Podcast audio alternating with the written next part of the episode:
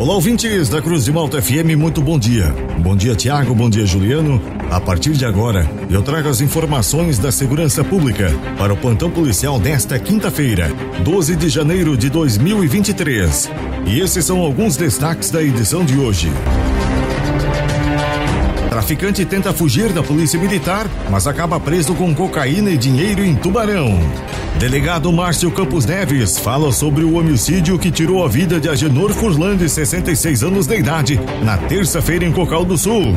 Estas e outras informações da segurança pública você confere agora no Plantão Policial. Um homem foi preso por tráfico de drogas no bairro Oficinas, em Tubarão. A polícia militar apreendeu nove buchas de cocaína e trezentos reais. Os policiais estavam em rondas pela localidade quando perceberam um Kia Cerato trafegando no sentido contrário. Os policiais tinham informações de que um automóvel com as mesmas características estaria fornecendo drogas na cidade. Os PMs deram ordem de parada ao motorista, porém ele não obedeceu e fugiu, mas acabou sendo abordado instantes depois. Durante a abordagem, os policiais encontraram as nove buchas de cocaína e mais 300 reais. Ele foi conduzido para a delegacia de Polícia Civil. Polícia Civil investiga o homicídio de Agenor Furlan, de 66 anos de idade, morto com três disparos de arma de fogo no bairro Cristo Rei, em Cocal do Sul, enquanto caminhava com um cachorro. Eu conversei com o delegado responsável pelo caso, Dr. Márcio Campos Neves, ele que é delegado de Polícia Civil em Cocal do Sul e está investigando esse caso. Nós estamos apurando esse fato, né? Um fato né, lamentável, covarde, que chocou a todos, né? A cidade pacata, Cocal do Sul, não tem esse histórico.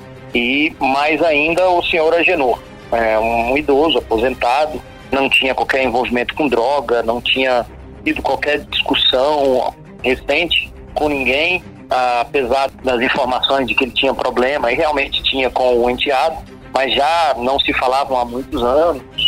Então a gente está avaliando aí para tentar primeiro identificar o e aí em seguida a gente trabalhar na motivação, eventual participação de terceiros, né? Tem as imagens das câmeras de monitoramento, a gente viu por onde é, ele passou, nós pegamos é, as imagens em vários estabelecimentos, em várias residências ali naquela localidade.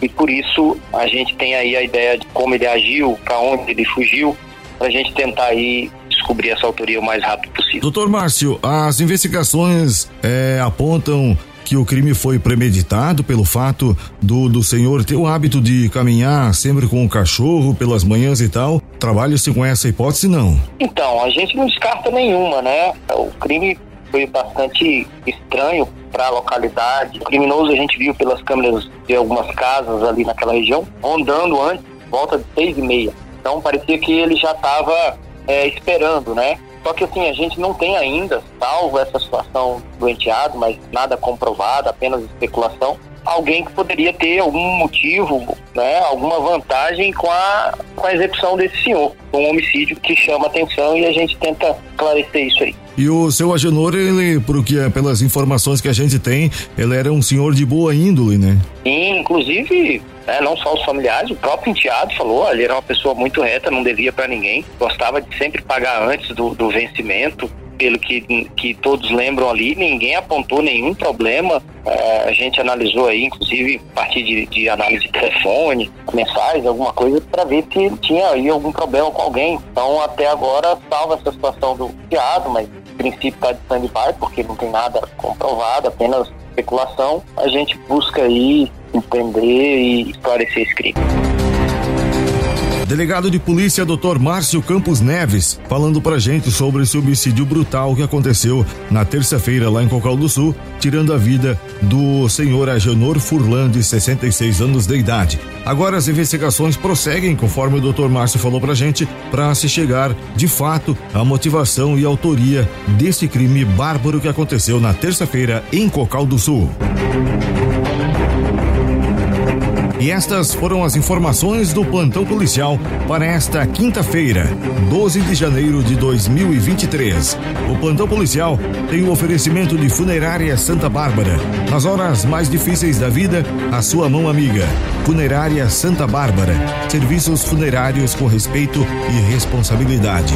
O plantão policial está de volta amanhã aqui no jornalismo da Cruz de Malta FM. Continue sintonizados com a gente. Aqui na Cruz de Malta tem música e informação.